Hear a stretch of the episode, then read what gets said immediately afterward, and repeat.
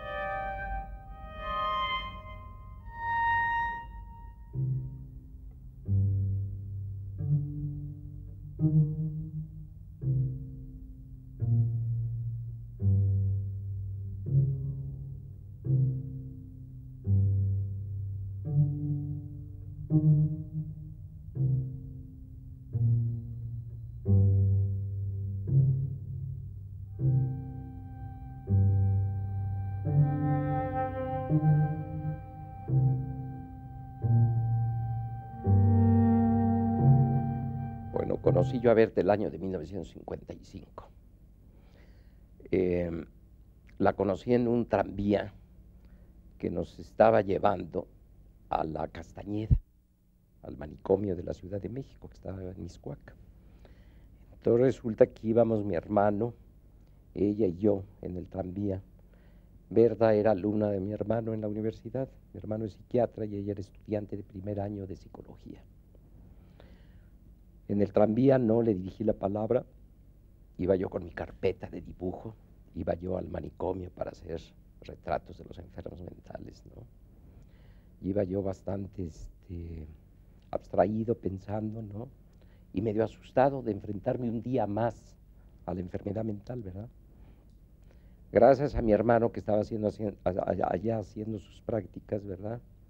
Con los enfermos mentales y gracias también al director del pabellón de mujeres, era el doctor Caso. Entonces el doctor Caso, un psiquiatra, ¿verdad? pero psiquiatra no psicoanalista, sino psiquiatra de locos, los verdaderos psiquiatras, ¿verdad? Los que atienden enfermos mentales, ¿verdad? Entonces resulta que él me permitió que yo fuera ya a dibujar y en un cubículo me mandaba enfermos mentales, ¿verdad? Me pusieron una bata blanca como si fuera yo un pasante de medicina y los interrogaba. Y ellos me iban contestando y lo que yo iba haciendo no era anotar sus respuestas, sino dibujarlos en papeles incluso de buen tamaño, ¿no? O sea que era un estudio mío instalado en el manicomio, definitivamente. Y ese día entonces, ya que terminó mi jornada de trabajo, Berta todavía seguía por allá observando, ¿no? Eh, mi hermano la ponía a hacer ciertos trabajos allí de interrogatorio a algunos, algunos enfermos, ¿no? Y entonces ahí es cuando hablamos, Berta y yo por primera vez. Y entonces este, ella no se había dado cuenta que yo dibujaba, que estaba yo dibujando, ¿verdad? Me dice, y tú también como Alberto, tu hermano, vienes a hacer aquí prácticas de psicología, también piensas dedicarte a la psicología. No, le digo, yo vengo a dibujar, yo soy pintor, soy artista, le dije así con una petulancia y una pretensión verdaderamente horrible. Entonces Berta llegó a la casa de mi hermano, mi hermano le dijo que yo estaba en una de las recámaras enfermo, y entonces ella dijo, ay, pobrecito, lo quiero saludar.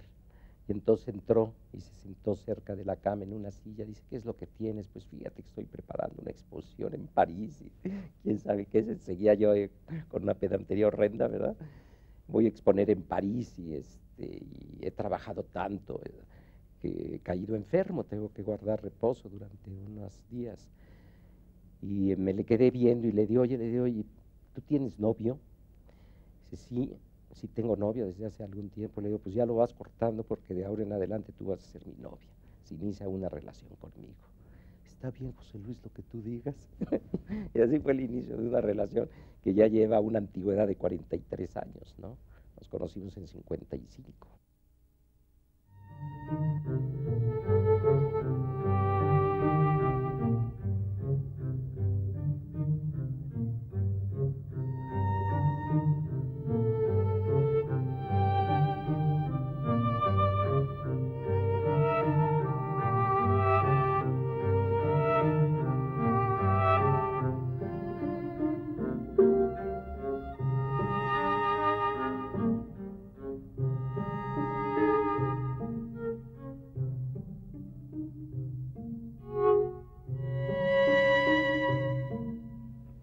Creo que una de mis características es la impaciencia, siempre estoy impaciente y eso es una cosa que me acompaña desde la infancia. Eh, haciendo un poco de psicoanálisis, podría yo decir que quizá esto surge cuando tenía yo 11 años, ya había yo iniciado mis estudios de artes plásticas en Esmeralda, ingresé a los 10 años y de pronto caí enfermo y el diagnóstico fue terrible porque se habló de una posible eh, dolencia cardíaca. Eh, yo ya dibujaba y claro, guardé el reposo más absoluto. Estuve confinado a una cama, ¿verdad? Durante un tiempo prolongado, lo que me permitió dibujar mucho. Entonces, este, yo recuerdo que el interés que yo tenía era en acumular muchos dibujos, muchos dibujos durante el día, ¿verdad? Y los iba yo guardando abajo de la cama y en las noches los repasaba yo y los contaba sobre todo, ¿verdad? Hoy hice 30 dibujos, mañana espero hacer 40 o 45, ¿verdad? Y tenía yo una impaciencia por trabajar mucho, porque tenía yo la certeza de que iba a morir antes de llegar a la adolescencia, que iba a morir niño, por consiguiente iba a ser un artista frustrado la preocupación de la muerte, la idea de dejar de existir, el, estar enfermo, ¿no? Es algo que te hace aferrarte mucho a la vida, ¿no? Y amar la vida. De manera que en mí ha sido sumamente saludable, ¿verdad? Haber siempre estar haber estado imaginando siempre enfermedades, ¿no? Enfermedades graves. Mira, en 1973 yo caí en cama, imaginé tener problemas de tipo coronario, ¿verdad? Tenía dolores en la zona precordial y todo eso, ¿no? Se iniciaron electrocardiogramas y los electros denotaban que había algún problema. empecé a recordar, me empecé yo a recordar niño enfermo, dibujando, ¿verdad? Como un loco. Y me puse a trabajar mucho. Y realicé en, unas, en siete días 375 autorretratos que partían de la forma del corazón, con sus arterias y todo, ¿verdad? Pero era yo. La idea de la muerte fue producción, producción, producción, ¿verdad? Y eso es importante. Y yo creo que yo he producido tanto, ¿verdad? Tanta obra, debido a que vivo siempre con la idea eh, de que mis días están contados.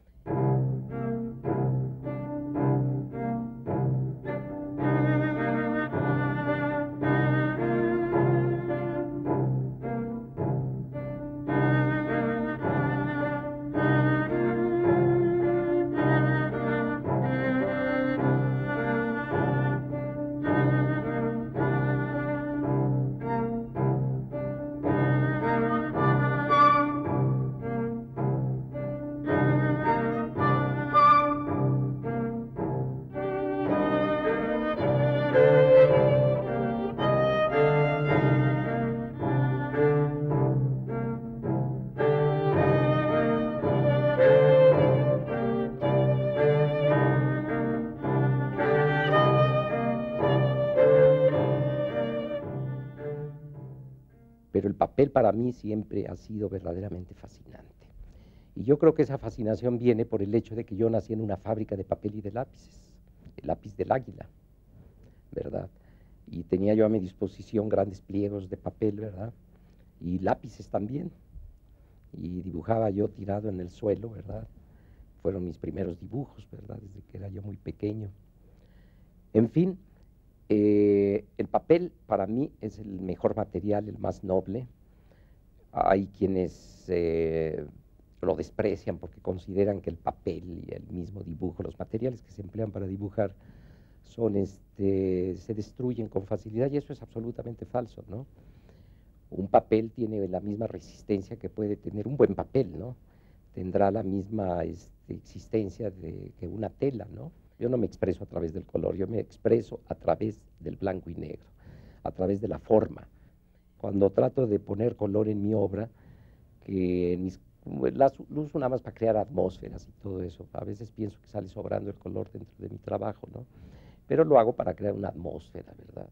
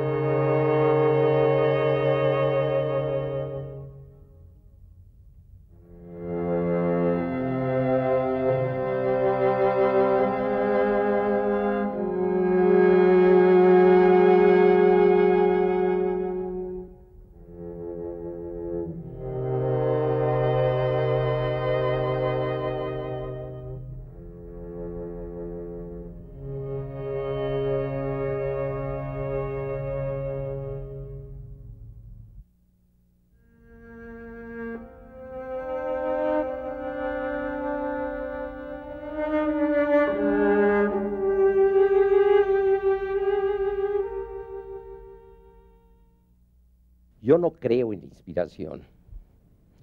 Eh, yo creo en la entrega al trabajo, en la disciplina diaria, y de ahí van surgiendo las ideas. Uno trabaja todos los días y a veces una obra, ¿verdad?, sugiere la próxima, definitivamente. Para mí la infancia sigue siendo todavía una fuente inagotable, ¿verdad?, de imágenes y de temas, de cosas que surgen, pero que surgen en el momento en que estás trabajando, ¿no?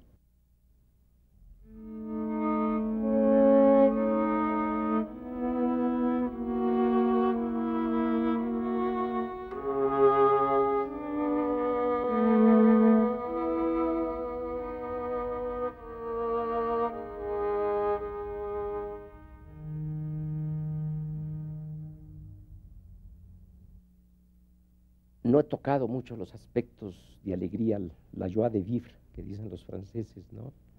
Como Matisse, eh, como, como incluso, fíjate, artistas que sufrieron tanto, como puede ser el caso de Toulouse-Lautrec, y que sin embargo en su obra reflejaban una especie de alegría de vivir, ¿verdad? Ahora, debo decir que lo terrorífico, lo terrible, resulta mucho más atractivo que lo bonito y agradable, ¿no? Que la felicidad así un poco absurda de la gente, ¿no? Eh, que están felices porque es el Día de las Madres, porque están festejando alguna cosa de esas, ¿verdad? Si tú lees la, la Divina Comedia, ¿verdad? Te resulta verdaderamente fascinante cuando Dante recurre a los círculos infernales, ¿no? Pero qué poco interesante resulta ya cuando él asciende al fin a la gloria, ¿verdad? Con Beatriz. Y entonces ahí ya al Dante ya no supo qué decir, ¿verdad?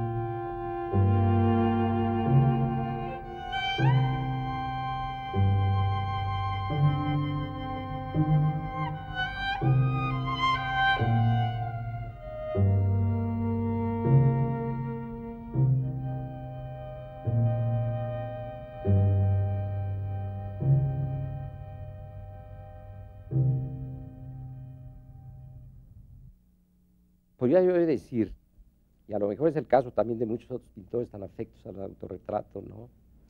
que uno mismo es el modelo que tiene más a la mano. Entonces, qué mejor que comenzar el día observándose y retratándose. Estos autorretratos a veces no son representaciones del momento en el que yo me observo, sino que surge una especie de vocación, hay una evocación, un recuerdo, y puedo representarme yo de niño, yo de adolescente, yo de joven. Y por lo menos desde hace unos 30 años no ha transcurrido un día en el que yo no inicie mis trabajos en la mañana pintándome frente a un espejo. Eh, son autorretratos en los que de alguna manera estoy saludando un nuevo día, estoy saludando el hecho de que estoy vivo todavía y puedo contemplar mi imagen, puedo observarme, puedo mirarme. Y no son autorretratos demasiado sombríos. Los autorretratos sombríos los he dibujado a una hora del día en el que no acostumbro trabajar, que es la noche. No soy un artista nocturno, pero a veces, en momentos sobre todo de insomnio, insomnio producido por un estado de angustia, por una preocupación muy profunda, entonces sí entro a mi estudio y pinto autorretratos un poco más elaborados en los que dejo el testimonio de mi estado de ánimo. En fin, el autorretrato es una afirmación, es una forma de decir, mi autorretrato luego existo.